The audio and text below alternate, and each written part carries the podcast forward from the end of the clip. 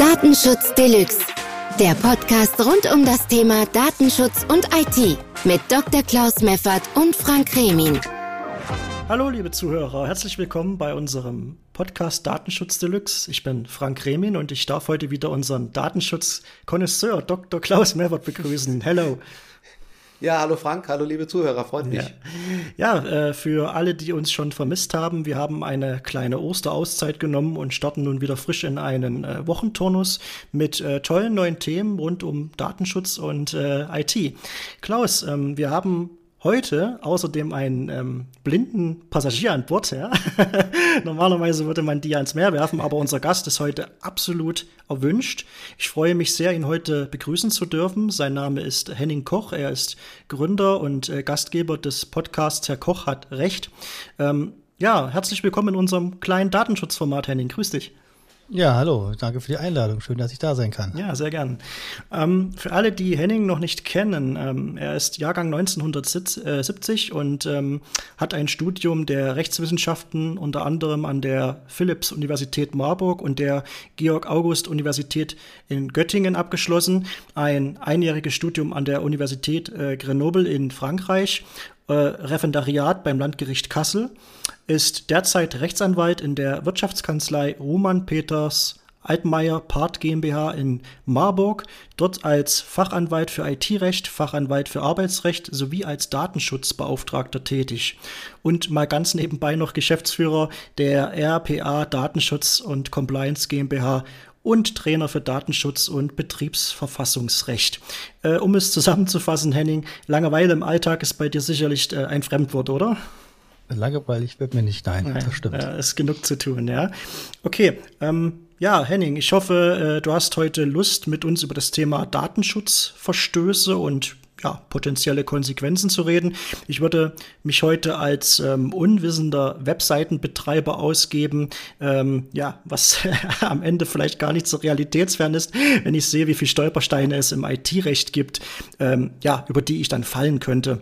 Und ähm, wir können dementsprechend mal so einen Fall gedanklich durchgehen.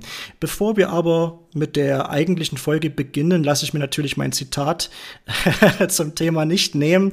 Und äh, Klaus, dieses kommt heute von Franz Beckenbauer. ja, du, der, der Fußballgott, ja, der Kaiser. Ja, ja, der Kaiser. Seid ihr bereit? ja.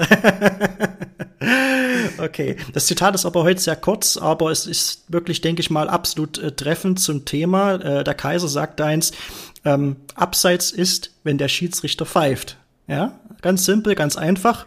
Ähm, ich denke, das kann man auch äh, ja, gleichsetzen mit der Aussage, wo kein Kläger, da kein Richter. Ne? Also ganz simpel.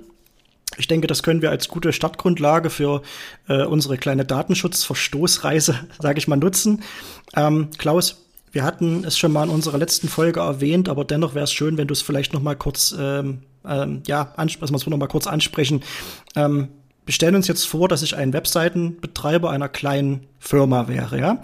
Und die Nachbarfirma, äh, ja, wir nennen sie jetzt einfach mal äh, gönnt mir nix GmbH, ja, die als mein direkter Wettbewerber ja anzusehen wäre, ähm, möchte einen Datenschutzverstoß melden, den sie auf meiner Seite ähm, festgestellt haben.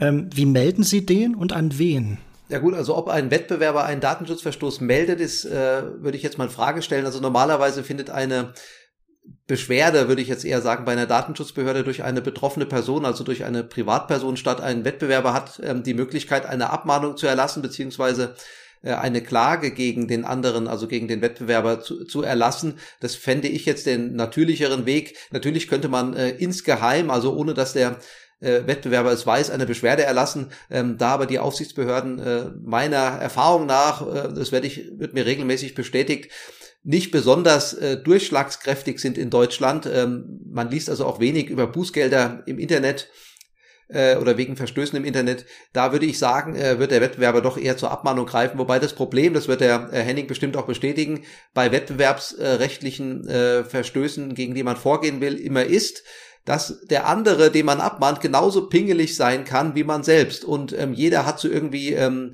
Dreck am Stecken, ob er es will oder nicht. Die Welt ist kompliziert.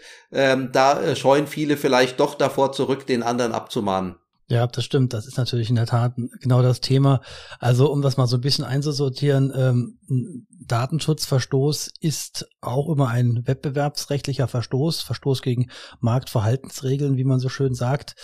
Ähm, und deswegen kommt natürlich immer eine Abmahnung in Betracht, wenn man das unbedingt will, aber äh, aufpassen vor dem Blowback, denn genau, wenn, wenn erstmal im Fokus ist, dann äh, schaut auch der andere ganz genau hin, wo kann man einem selber noch einen einschenken und ähm, das ist ja eigentlich so, dass im Grunde jeder ein Thema hat. Äh, aber ich glaube, was du hier äh, zu Anfang meintest mit dem Thema Meldung der, ähm, der Datenschutzverletzung, das ist ja nochmal was anderes nach Artikel 33, wenn man selber als Verantwortlicher sagen muss, okay, bei uns ist was passiert.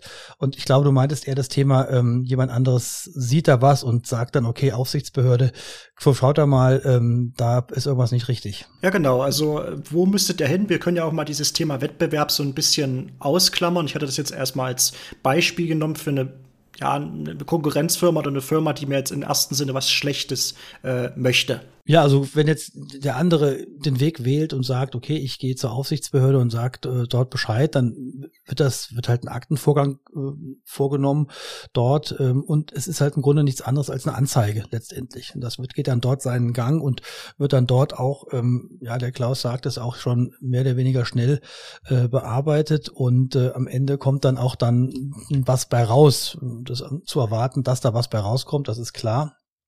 Ähm, und ähm, viel interessanter ist ja eigentlich das Thema, was muss denn die Person machen? Also jetzt der Konkurrent, äh, wenn er was feststellt oder wenn er davon erfährt. Denn äh, da muss er sich ja Gedanken machen, erstens, ähm, wie schnell muss ich reagieren? Sehr schnell. Und das zweite ist, äh, wann muss ich reagieren? Und da ist ja der Artikel 33 DSGVO und Artikel 34 ähm, sind ja die Vorschriften der Wahl und da ist immer das die Hauptfrage, zitiere das mal aus dem Gesetz, ähm, gibt es hier ein Risiko für die Rechte und Freiheiten natürlicher Personen aufgrund dieser Datenschutzverletzung. Und dann muss ich eine Meldung machen und dann muss ich auch entsprechend die, also vom Grundsatz erstmal her, dann auch die betroffenen Personen informieren, soweit das überhaupt geht. Ja, also ich würde jetzt vielleicht mal auseinanderhalten. Also ähm, vielleicht, Frank, war die Frage auch ein bisschen, ähm, ich will jetzt mal sagen, ähm, äh, missverständlich oder irreführend. Also das eine, äh, was der Henning meinte, ist diese Meldung äh, bei ähm, Datenpannen, so habe ich es jetzt mal verstanden.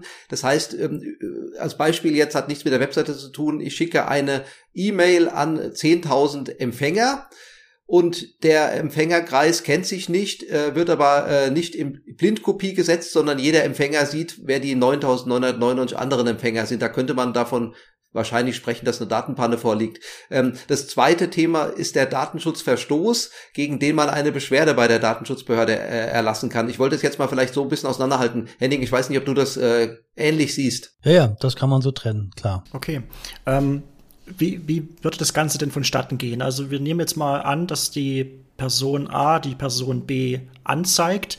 Ähm, äh, wie, wie geht das weiter? Person B bekommt ganz normal Post von einer Behörde Genau, also im Grunde kann man sich das Ganze, das läuft ja alles am Ende auch nach Ordnungswidrigkeitenrecht. Also es ist nichts anderes als als ähm, wie ein Verkehrsverstoß, natürlich mit viel gravierenderen äh, Folgen, aber im Grunde funktioniert das nach der gleichen, nach dem gleichen Recht auch und nach den gleichen Systematiken. Also erstmal äh, wird intern geschaut, äh, ist da was dran, ermitteln wir weiter und wenn man weiter ermittelt, dann würde man dann auch dann die betroffene Person, also in dem Fall den Verantwortlichen der Webseite, bei dem Beispiel zu bleiben, dann anschreiben, anhören und sagen, Achtung, hier liegt was vor, ähm, bitte äußern Sie sich dazu. Und dann kann man natürlich dann auch als ähm, Webseitenbetreiber dann auch dazu ähm, dann Stellung nehmen. Und dann kommen dann auch meist die Anwälte ins Spiel, weil man dann sollte, dann sollte man schon sich überlegen, wie man sich da positioniert und auch die Frage stellen, ähm, wie kann man das vielleicht auch noch anders rechtlich einordnen ähm, aber zuallererst würde dann immer stehen, wenn man einen Anwalt eingeschaltet hat oder eine Anwältin, dass man äh, erstmal Akteneinsicht beantragt. Das wäre so der, der Grundsatz erstmal. Vielleicht noch eine Anmerkung, Henning. Ich weiß nicht, ob du dich versprochen hast. Ähm, du hattest gesagt, die betroffene Person wäre der Verantwortliche ähm, für die Webseite. Also ich glaube, es ist so, dass die betroffene Person die Person ist, der die Datenschutzverstöße begegnet sind und der Verantwortliche ist eben der normalerweise der Betreiber der Webseite oder ein anderer, den er als Verantwortlichen einsetzt. Habe ich ja. das so richtig? Ich meinte jetzt betroffene Person von der von dem Verfahren, was gegen ihn geführt wird. Oh, okay, okay, gut. Ja. Mhm. Und ich, ich möchte das Ganze mal so ein bisschen technisch verstehen, in der Hinsicht, normalerweise, wenn, wenn so ein Brief kommt, Sie haben einen Datenschutz, ich, ich will es jetzt einfach nur mal so als rechtlicher Laie irgendwie einordnen können. Mhm. Ähm, ich bekomme diesen Brief, da steht drin, dass ich ein, eine Datenschutz, einen Datenschutzverstoß ähm, begangen habe. Wird mir dann in diesem Brief auch erklärt, was ich genau gemacht habe. Also ne, habe ich Google Fonts irgendwas falsch gemacht, habe ich das falsch eingebunden, wird mir das dann technisch genau erklärt, was ich genau beim Datenschutzverstoß kann ja, kann ja viele Ursachen haben. Ja, das wird also im Grunde vorgehalten. Es wird jetzt nicht eins zu eins vielleicht das Anzeigeschreiben des Nachbarn äh, reinkopiert in das Anhörungsschreiben, aber es wird schon erläutert, es geht um das und das Thema. Und ähm, das und das soll sich so und so vorge äh, äh, äh, vorge vorgegangen sein und ähm, bitte nehmen Sie doch dazu mal Stellung. Deswegen kann man das so gut vergleichen, wie wenn man äh, Verkehrsverstoß hat, weil das ist die gleiche Systematik an der Stelle könnte man sich dann in irgendeiner Weise technisch dann wehren? Ich kann mir das jetzt so vorstellen, wenn ich jetzt als Betreiber zum Beispiel diese Mail bekomme, ach Mail, tut mir leid, die Post bekomme, es kann ja mittlerweile auch vielleicht mal Mail sein, wer weiß, ähm, eher nicht. Fax. Oder Fax noch, genau, wir hatten da auch schon mal das Thema mit der E-Mail und Fax und ach naja, das ist ein anderes Thema, da bräuchten wir noch mal eine eigene Folge dafür. Bist auch wieder gern herzlich dazu eingeladen.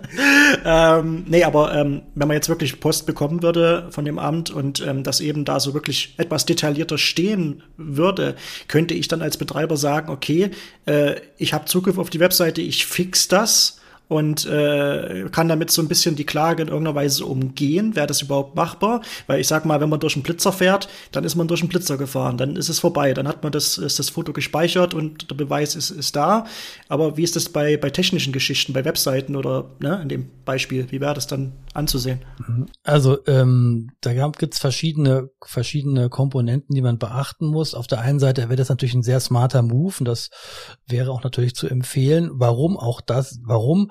Weil auf der anderen Seite ja, wenn man es nicht machen würde, der Datenschutzverstoß, wenn er denn einer ist, äh, bekannt ist und dann auch erhalten bleibt. Das heißt also, man muss auch tatsächlich etwas tun, wenn man das dann selber auch als eigenen Verstoß äh, identifiziert und auch nachvollziehen kann.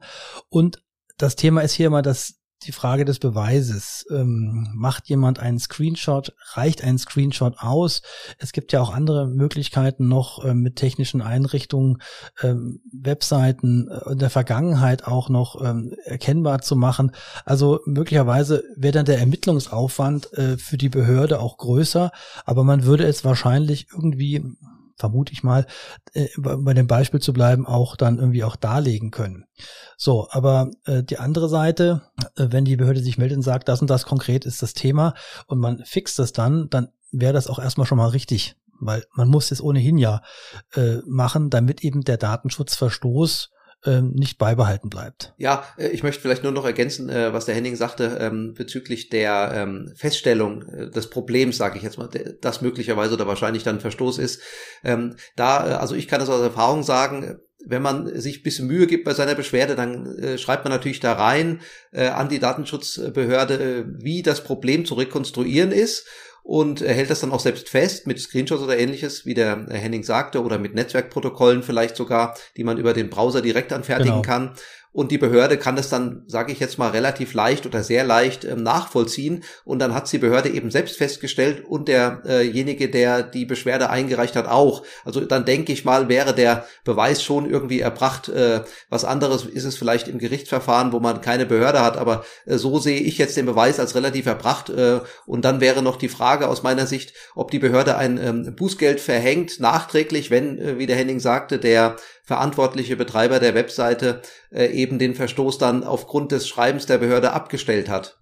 Das insoweit äh, kann das natürlich also auch eine Handlungsoption sein. Also man muss auch mal ein bisschen da die, ähm, insoweit ist das Beispiel vielleicht nicht jetzt ganz das allerbeste, aber man muss auch da natürlich einmal die, ähm, die Situation auch der Aufsichtsbehörden äh, dann mal sehen. Es ist ja natürlich viel interessanter und auch viel wichtiger, ähm, zum Beispiel Verstöße zu agieren, wo wirklich beispielsweise wie beim Fall von H&M äh, da Personen ausgespäht werden, ja, ähm, oder Beschäftigtendaten ganz massiv ähm, ähm, schlecht behandelt werden.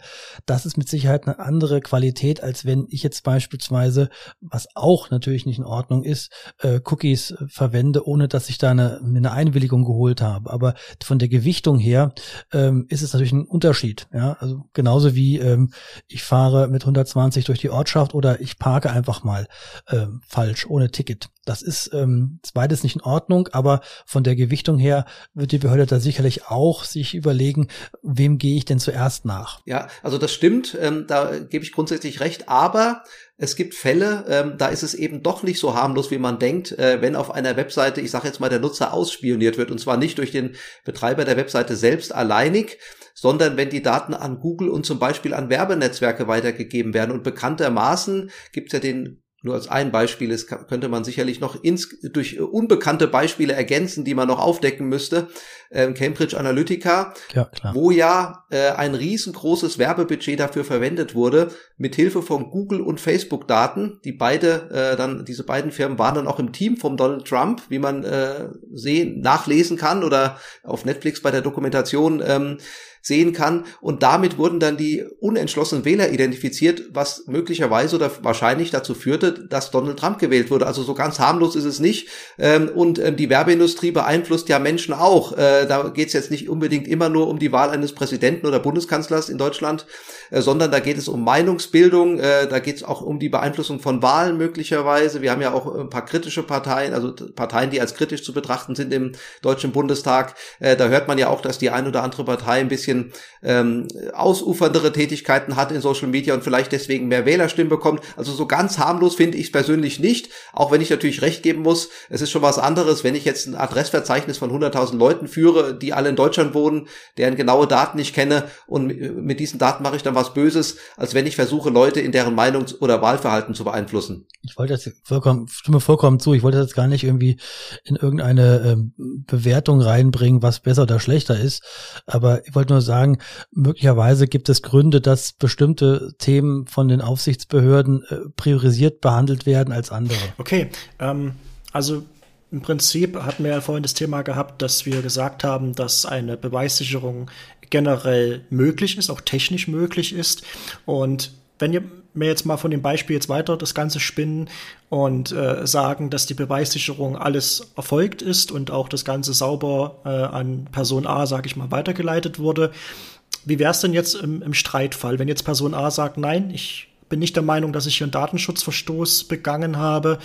Wie würde die ganze Rechtsthematik dann weiterlaufen? Naja, also dann äh, kann man, muss man aber nicht Stellung dazu nehmen ähm, gegenüber der Aufsichtsbehörde und dann wird die Aufsichtsbehörde eine Entscheidung treffen, die dann ein Bußgeld sein kann. Und das geht dann mit einem Bußgeldbescheid, wird es dann zugestellt und wiederum dagegen kann man sich wehren mit, mit einem Rechtsmittel. Und dann landet man im gerichtlichen Verfahren.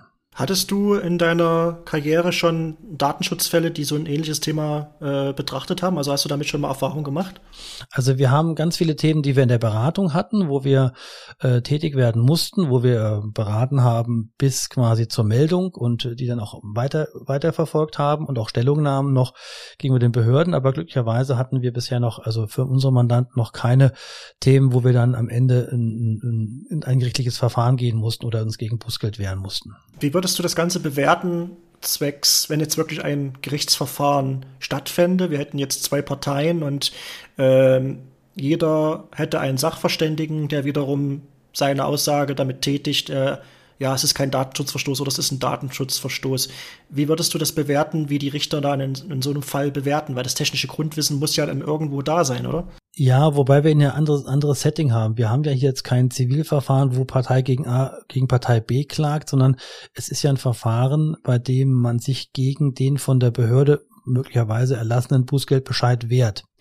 Das heißt also, da muss dann die Behörde, ähm, ist in der Beweispflicht und muss hier die, ähm, den Datenschutzverstoß auch belegen können, um das Bußgeld auch aufrechterhalten zu können. Also Beispiel war und auch, auch die Höhe ist ein Thema.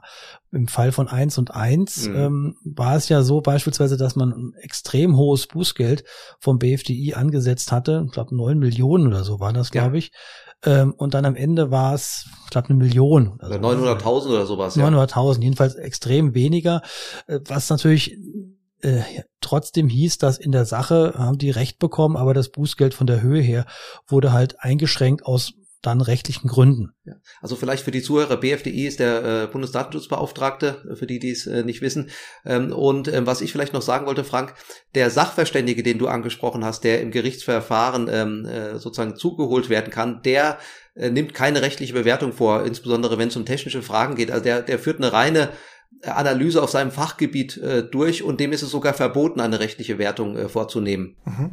Nee, ich hatte das eigentlich im Prinzip deswegen gefragt, äh, weil ja eben auch eine technische Analyse vielleicht auch zwei verschiedene Meinungen haben könnte. Deswegen sage ich ja könnte. Und es da deswegen vielleicht auch in der Hinsicht zum Streitfall kommt, weil natürlich die eine Partei meint, es ist ein Datenschutzverstoß oder es ist eben keiner. Und das muss ja dann auch bewertet werden von jemandem. Ne? Ja, also der Sachverständige, der stellt erstmal normalerweise äh, Tatsachen fest oder äh, aus seinem Fachwissen heraus, aus seiner Erfahrung heraus äh, stellt er Dinge in sachverständiger Würdigung äh, fest. Ähm, und aufgrund dieser äh, Feststellungen ähm, ist sozusagen Sachverständigenbeweis, äh, wird es ja auch genannt, wenn ich das richtig im Kopf habe, ja. kann das Gericht dann ein Urteil fällen, beziehungsweise können die Parteien sich dann an diesem Sachverständigen vollständigen äh, Gutachten abarbeiten. Natürlich kann ähm, die andere Partei, wenn sie mit dem einen Gutachten oder mit dem Sachverständigen nicht ähm, zufrieden ist, ähm, das anzweifeln und einen zweiten äh, Sachverständigen, ein zweites Gutachten hinzuziehen. Äh, aber ich sag mal, wenn es um Fakten geht, die man relativ leicht feststellen kann, dann wird der zweite Sachverständige da auch wenig gegen tun können. Also ich mache da nochmal ein Beispiel auf an der Stelle. Also es geht vielleicht um ähm, ein Thema, wo es halt um, um Datentracking geht auf der Webseite, was jetzt nicht mehr vorhanden ist, zum Zeitpunkt, wo man darüber entscheiden muss, was in der Vergangenheit gelegen ist. Und es geht dann um die Frage, ob die getroffenen Feststellungen, äh, die man herangezogen hat, ob die valide sind. Und da könnte es zum Beispiel darum gehen, um die Frage, ob der Screenshot, ob das jetzt tatsächlich ähm, manipuliert ist oder eben nicht. Ist jetzt ein sehr an den Haaren herbeigezogenes äh, Beispiel. Aber diese Frage könnte man ja dann auch ähm, sachverständigenseits untersuchen lassen. Und wie der Klaus schon richtig sagte, auf der Verteidigungsseite kann man dann auch natürlich sagen, okay, wir haben andere Erkenntnisse und wir versuchen dann wiederum, das mit einem eigenen Gutachten zu erschüttern. Vielleicht noch als Ergänzung, äh, wenn man ähm, sowohl äh, bei einer Beschwerde wahrscheinlich ging das möglicherweise auch, ähm, vielleicht ein bisschen ungewöhnlich, aber im Gerichtsverfahren, wenn man eine Klage vorbereitet oder eine Abmahnung vorher als außergerichtliche Einigungsmöglichkeit, so heißt es ja, ähm, anfertigt, dann kann man natürlich als äh, Betroffener, dem Datenschutzverstöße begegnen, einen Zeugen hinzuziehen, zum Beispiel jemanden, den den man kennt und der sitzt dann neben einem am Computer und vor dessen Augen führt man dann die äh, ruft man dann die fragliche Webseite auf und protokolliert dann mit geeigneten Mitteln, mit der Entwicklerkonsole des Browsers zum Beispiel, mit Netzwerkprotokollen, die man darüber anfertigen kann, was auf der Webseite passiert druckt das dann aus äh, und äh, gibt es dem Zeugen zur Unterschrift. Ich habe das mal gemacht. Der Zeuge kriegt dann eines von zwei Exemplaren. Äh, das, beide Exemplare werden von beiden unterschrieben, also von dem, der äh, betroffen ist von einem Datenschutzverstoß und dem Zeugen. Äh, und ähm, der Zeuge nimmt dann sein äh, Exemplar mit. Und ich denke, Henning, das würde vor Gericht ein relativ guter Beweis sein, oder? Ja, das wird, wird sicherlich ähm, ähm ausreichend erstmal sein. Dann wie immer ähm, ich sage immer, das ist das Thema, ist immer das gleiche. Zeugenbeweis ist der schlechteste Beweis, weil ähm, ja irgendwann weiß man es vielleicht nicht mehr. Also das, äh, wenn das je, je länger das her ist und ähm, ähm, das ist halt immer der Punkt, wenn man was anders darstellen kann, technisch oder mit, mit gut, äh, mit Unterlagen, ist das, natürlich noch besser, klar. Aber nochmal von der Situation, wir haben ja tatsächlich, ähm, um bei dem Beispielsfall zu bleiben, die Situation, dass man nicht zwei Parteien hat, sondern aufgrund der Anzeige einer Partei ergibt sich ja die Situation, dass man sich gegen die Behörde wehren muss und die natürlich ihrerseits dann ähm, belegen können muss, dass ein Verstoß vorgelegen hat. Mhm. Ja, bevor ich jetzt noch zu äh, den ganzen Konsequenzen mal komme, habe ich mir noch gerade was aufgeschrieben. Ihr habt vorhin von dem Fall 1 und 1 äh, gesprochen. Äh, sicherlich haben wir auch noch Hörer, die von diesem Fall vielleicht noch gar nichts gehört haben. Könnt ihr vielleicht mal kurz noch mal dazu Stellung nehmen, was da genau passiert ist, was die Anklage war, was das Problem war dahinter? Ich fange mal einfach mal an. Also bei 1 und 1 kennt man ja als Telefonanbieter und da war das Thema, dass das, ähm, dass es ähm, keine ausreichende Absicherung gab für äh, den Schutz für die personenbezogenen Daten. Also beispielsweise konnte ich dann anrufen, sagen, ich bin der Ehemann, der Freund äh, von Herrn Frau XY und ähm, ich habe hier ähm, eine Frage zum Kundenkonto. Und das wurde dann tatsächlich ähm, das war jetzt die, die Kurzfassung, dann auch so offenbart und man konnte dann auch dadurch direkten Zugriff bekommen. Und das ist dann bekannt geworden und da hat natürlich dann auch der äh, Bundesdatenschutzbeauftragte ähm, dagegen ähm, etwas unternommen und da auch ermittelt. Äh, warum ist der Bundesdatenschutzbeauftragte zuständig? Ähm, der Bundesdatenschutzbeauftragte ist im Wesentlichen für Bundesbehörden zuständig, aber noch für Teilbereiche von Telekommunikation, zu denen ja auch ähm, eins und eins gehört. Okay, ähm, wenn wir jetzt von diesen ganzen gerichtlichen ähm, also ich würde gerne mal auf die gerichtlichen Konsequenzen eingehen. Im Prinzip hatten, haben wir jetzt so eine Verhandlung hinter uns. Es, muss, es wird ein Bußgeld erlassen. Hast du mal für unsere Zuhörer, Henning, vielleicht so eine grobe Übersicht, in welchen Höhen wir uns da mit diesen Bußgeldern ungefähr äh, befinden? Es ist sehr schwierig abzusehen bei unserem Beispiel. Also wir alle werden sicherlich, die zugehört haben, oder die zuhören, werden sicherlich auch die, die Zahlen schon mitbekommen. Wir haben ja äh, Maßstäbe innerhalb der äh, DSGVO, ähm, die in die Millionen reichen tatsächlich und es werden halt auch hohe Bußgelder ausge äh, lotet und das geht im Grunde hängt es vom weltweiten Umsatz ab. Das ist so der, der erste erste Maßstab. Es ist ähm, vor einiger Zeit schon so eine Art ähm, Matrix äh, von den einzelnen Aufsichtsbehörden mal entwickelt worden, äh, welche Faktoren herangezogen werden, um wie ein Bußgeld zu berechnen. Es ist also finde ich relativ ähm, un durchschaubar. Ähm, man kann das im Grunde nicht vorberechnen, aber man hat ungefähr eine Ahnung, wo die Reise hingehen kann. Wenn man sich mal die Bußgelder, die es jetzt zuletzt gegeben hatte, ähm, auch anschaut, dann muss man eigentlich sagen, dass die bekannt gewordenen im europäischen Ausland eigentlich teilweise noch viel massiver waren als äh, jetzt hier. Also gerade äh, die CENIL, das ist die französische äh, zentrale Datenschutzaufsicht, verteilt so hohe Bußgelder wie Bonbons. Ja, also vielleicht darf ich noch ergänzen, äh, Frank, es ist also aus meiner äh, Kenntnis oder Erfahrung so, dass normalerweise wegen dem sogenannten Webtracking, wenn man es jetzt mal plakativ sagen kann, äh, für Webseiten, kein einziges Bußgeld in Deutschland erlassen wurde, soweit ich weiß.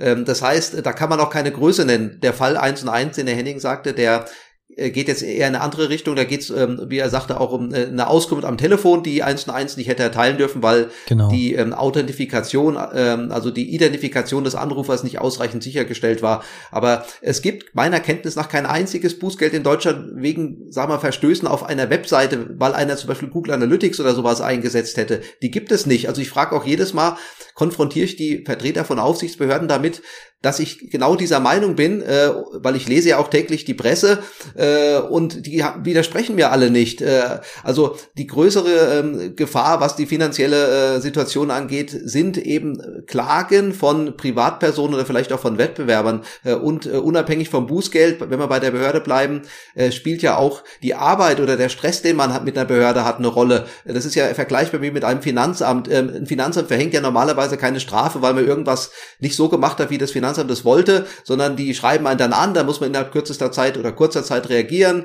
da muss man Formalien erfüllen, dann hat man nur Ärger und man weiß ja, die, die Behörde sitzt am längeren Hebel erstmal. Die Behörde hat nichts zu verlieren, ich aber schon.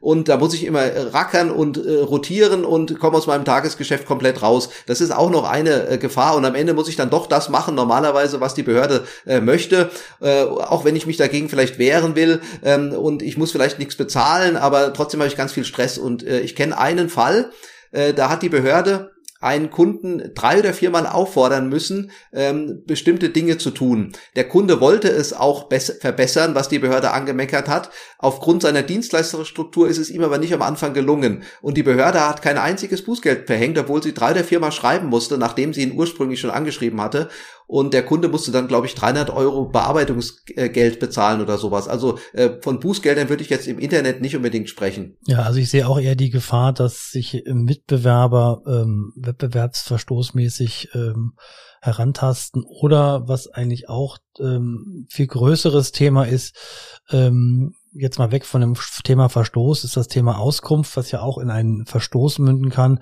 Ähm, die Betroffenen, also die Personen, von denen die personenbezogenen Daten verarbeitet werden, ähm, die haben ja das Recht auf eine Auskunft und da ist mittlerweile die Rechtsprechung sehr diversifiziert, aber die geht in eine Richtung, die sagt, wenn der Verstoß ähm, fehlerhaft ist oder verspätet ist, dann kann das zu einem ähm, Schmerzensgeld führen, zu einem Schadensersatzanspruch führen. Und das ist im Grunde etwas, was äh, viel empfindlicher ist. Ähm, aber natürlich ist das eher singulärer zu betrachten. Ja, da hätte ich vielleicht zwei Beispiele zum äh, Schmerzensgeld oder Schadenersatz. Das eine ist ja das äh, bekannte Urteil äh, zu Google Fonts äh, vom 20.01.2022, Landgericht München. Der Kläger forderte 100 Euro Schadenersatz dafür, äh, dass äh, der Betreiber einer Webseite eben Google Schriften so eingebunden hat, dass sie vom Google-Server geladen werden und damit Google eben Daten erhält in Amerika äh, personenbezogene Daten, nämlich die Netzwerkadresse, die als personenbezogenes Datum gilt. Dafür bekam er die von ihm geforderten 100 Euro. Das klingt jetzt wenig, 100 Euro, aber wenn der Webseitenbetreiber weiterhin Google-Schriften in dieser Art eingebunden hätte, dann hätten noch 10.000 andere äh, Personen kommen können, hätte er 10.000 mal 100 Euro zahlen müssen, plus die Verfahren, die damit zusammenhängen. Eng. Ein zweites Beispiel äh, von vor ganz kurzer Zeit, ich hoffe, ich irre mich jetzt nicht in der Nennung des Gerichts, Arbeitsgericht Neuruppin, glaube ich, war es. Äh, da musste, wurde wohl ein Urteil gesprochen, dass ein Arbeitgeber, der den Namen eines, ich glaube, ehemaligen Angestellten oder bestehenden, ich weiß es nicht mehr, auf seiner Webseite noch stehen hatte, musste nur für diese Nennung des Namens, wenn ich das richtig weiß, noch äh, auf der Webseite 1000 Euro Schadenersatz bezahlen. Also das ist ja schon eine, sag mal, fast Lächerlichkeit, dass ein Name noch auf der Webseite stand. Das würde sogar ich als Datenschützer jetzt sagen. Ähm, Henning, ich hoffe, ich habe den Fall richtig wiedergegeben. Äh, vielleicht weißt du dazu auch was. Ja, im Grunde war das so. Ist auch relativ frisch die Entscheidung. Ähm, ja, es geht halt im Grunde um das Thema, dass was müssen Webseitenbetreiber machen? Also in dem Fall noch als Arbeitgeber, und das ist ja noch eine nachwirkende ähm, Fürsorgepflicht gegenüber den Beschäftigten, die dann ausgeschieden sind, man muss die halt innerhalb einer, äh, also im Grunde sofort bis einer kurzen Karenzzeit dann mit Bild und auch Namen dann vom ähm, von der Webseite auch nehmen, wenn sie nicht mehr aktiv sind, sofern sie natürlich vorher äh, dort äh, erschienen sind. Okay, ähm, ja, ich fand das heute ein absolut spannendes und ähm, sehr gutes Gespräch. Wir haben jetzt auch schon wieder über 30 Minuten auf der Uhr und äh, wir versuchen ja immer unseren Podcast relativ kurz zu halten. Ich fand, es wurden, wir sind mal diesen Weg wirklich gut durchgegangen. Es wurden alle Fragen, die da so wichtig sind, gestellt. Es sei denn natürlich, ihr habt noch irgendwie ein Thema, wo ihr sagt, das, das könnte vielleicht noch unsere Zuhörer in der Hinsicht interessieren, was ich vielleicht nicht bedacht habe jetzt. Gut, also wie gesagt, ähm, es schadet nicht, wenn man Datenschutz ernst nimmt. Es, äh, es gibt ja in Wirklichkeit auch viele Lösungen. Man muss nicht immer Google-Tools einsetzen, nur weil jeder meint, man müsste es tun. Äh, oder weil die Werbeagentur meint, äh, es wäre unbedingt notwendig, dass man Google Analytics benutzt. Das ist natürlich Unsinn. Ähm, das kann man auch leicht herausfinden. Die Werbeagenturen wissen meistens nichts über äh, rechtliche äh, Vorgaben, die sagen ihren Kunden einfach nur, was aus deren Sicht am einfachsten wäre, wo sie am meisten Geld vielleicht noch mitverdienen können als Werbeagentur. Also man soll sich manchmal einfach auf die sag mal, Kernthemen konzentrieren. Was nützt mir denn eigentlich auf meiner Webseite? Was muss ich denn wirklich tun? Muss ich denn wirklich eine Karte von Google einbinden, wenn ich äh, einen Standort habe meiner Firma? Äh, wollen die Leute überhaupt wissen, wo mein Standort ist oder wollen sie vielleicht nur eine Route planen als Beispiel? Muss ich Google Analytics einsetzen oder kann ich auch was anderes machen? Muss ich unbedingt Werbung auch bei Google buchen, Google Ads oder komme ich auch ohne Geldeinsatz oder mit weniger oder anderem Geldeinsatz zum Erfolg? Also ich würde mir diese Fragen äh, als Webseitenbetreiber stellen und dann komme ich sehr oft zu einer überraschenden Antwort, die nämlich da lautet, dass ich anders machen kann, als viele meinen. Ein Abschlusswort noch von meiner Seite. Also ich stimme voll zu und vor allen Dingen äh, Datenschutz ist äh, kein Selbstzweck. Das ist schon Sinn, dass man das ernst nimmt äh, an der Stelle. Und es hat also einmal eine Komponente, dass man natürlich auch ähm, die Grundrechte der betroffenen Personen schützt. Das ist ein ganz wesentlicher Punkt. Und natürlich aus Unternehmenssicht eine ganz große Schadensvermeidungsthematik. Ich kann sehr viel machen, ich muss auch sehr viel machen, aber es dient ja auch dessen dazu, dass ich äh, Bußgelder, die kommen könnten, vermeide. Und es gibt meistens Alternativen. Und wenn es keine gibt, dann muss man sich beraten lassen und muss überlegen, okay, was kann ich tun? Wie kann ich mich rechtskonform verhalten, indem ich das beibehalte. Aber das ist setzt meistens sehr viel Dokumentationsaufwand voraus. Okay, Henning, ich danke dir für deinen Besuch und äh, dass wir dich mal ein bisschen ausquetschen durften. Und ähm, ich würde äh, mich freuen, wenn wir dich dann noch mal als äh, Gast einladen können. Wir hatten ja jetzt schon ein potenzielles äh, Thema, glaube ich, vorhin genannt. Ich weiß gerade nicht mehr, worum es, was wir da hatten, aber äh, ich werde es auf jeden Fall dann noch mal äh, ja, ich muss ja eh noch mal alles durchhören, von daher werde ich dich auf jeden Fall dazu noch mal äh, vielleicht ansprechen. Also es wäre schön, wenn wir dich dann noch mal als äh, Gast sehr gerne. begrüßen dürfen. Dabei. Ja, super, klasse. Okay. Hat mich auch gefreut, Henning, dass du da warst heute. Super, hat mir sehr viel Spaß gemacht mit dir. Ja, Mit Frank ja sowieso. Wäre auch schade, wenn nicht Klaus. ja. Okay, aber apropos Themen, Klaus, also ähm, wir besprechen ja am Ende der Folge mal ganz kurz, was wir vielleicht so als ähm, nächste Themen in Betracht ziehen können. Und ähm, wir hatten ja beim letzten Mal so gesagt, vielleicht Conversion Tracking oder Vorratsdatenspeicherung. Ich hatte mir auch mal Gedanken gemacht, denkst du, dass zum Beispiel auch Themen wie Smart Home, also die ganze Geschichte, Themen wie Echo oder Alexa, die ja auch ein gewisses Datenschutz, ähm, ja, ich sag mal, Risiko in sich tragen, äh, würde das auch ein Thema darstellen, wo du sagst, das äh, könnte unsere Hörer interessieren? Ja, also insofern ist es sehr interessant geworden seit dem 1.12. Äh, letzten Jahres, weil ja das neue deutsche Datenschutzgesetz, das TTDSG, äh, den Begriff der Endeinrichtung eingeführt hat. Vorher war ja nur von Endgeräten die Rede, also von Smartphones, Tablets, äh, Desktop-PCs und so weiter. Und die Endeinrichtung ist eben genau das. Das kann nämlich zum Beispiel ein Smart Home Gerät sein. Und da ist eben die Frage, wenn so ein vernetzter Toaster wird immer als blödes Beispiel, wie ich finde, gebracht, aber ich nenne es jetzt einfach mal, wenn so ein vernetzter Toaster oder ein ähm, Multiroom-Lautsprecher ein Update zieht aus dem Internet und dieses Update eben nicht zu Sicherheitszwecken oder zu anderen notwendigen Zwecken äh, gemacht wird, sondern um eine Funktionserweiterung herbeizuführen, dann ist es wahrscheinlich, dass das äh, TTDSG vorschreibt, dass hier für eine Einwilligung vom Nutzer äh, eingeholt werden muss. Und da stellen sich natürlich ganz andere Fragen als bei einer Webseite, wo normalerweise der Nutzer vor einem Bildschirm sitzt und äh, andere Aktionen ausführen kann, wohingegen bei einem Multiroom-Lautsprecher ja kein Bildschirm normalerweise dran ist. Ja, man schickt ja auch, man schickt ja auch kein Fax an, äh, an Amazon nach ja. dem Motto, ich bin einverstanden. Ne? Das, hätte ja auch nicht. Ja, wenn es einfach wäre. Ne? Man hat meistens dieses riesen AGB, äh, ja, AGB-Seiten vor sich und äh, akzeptiert die ja meistens blindlings. Also ich würde äh, keinen kennen, der da wirklich die ganzen AGBs äh, äh, durchgeht und prüft. Natürlich, wenn man da in dem Thema drin ist, dann macht man das natürlich selbstverständlich, aber der Otto-Normalverbraucher drückt meistens akzeptieren und dann ne, vorbei.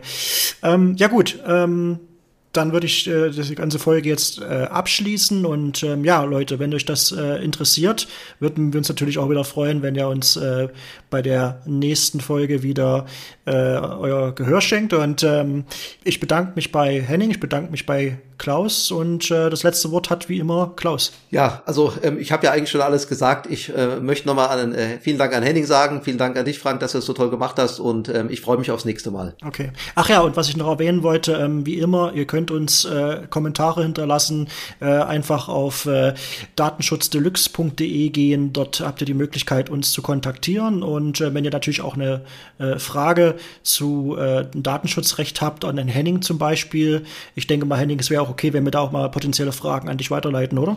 Klar, auf jeden Fall. Okay, super. Dann wünsche ich euch eine gute Zeit. Wir hören uns bis zum nächsten Mal. Ciao. Tschüss. Tschüss. Das war Datenschutz Deluxe. Du willst Kontakt zu uns aufnehmen oder unseren Podcast abonnieren? Dann besuche www.datenschutzdeluxe.de. Bis zum nächsten Mal.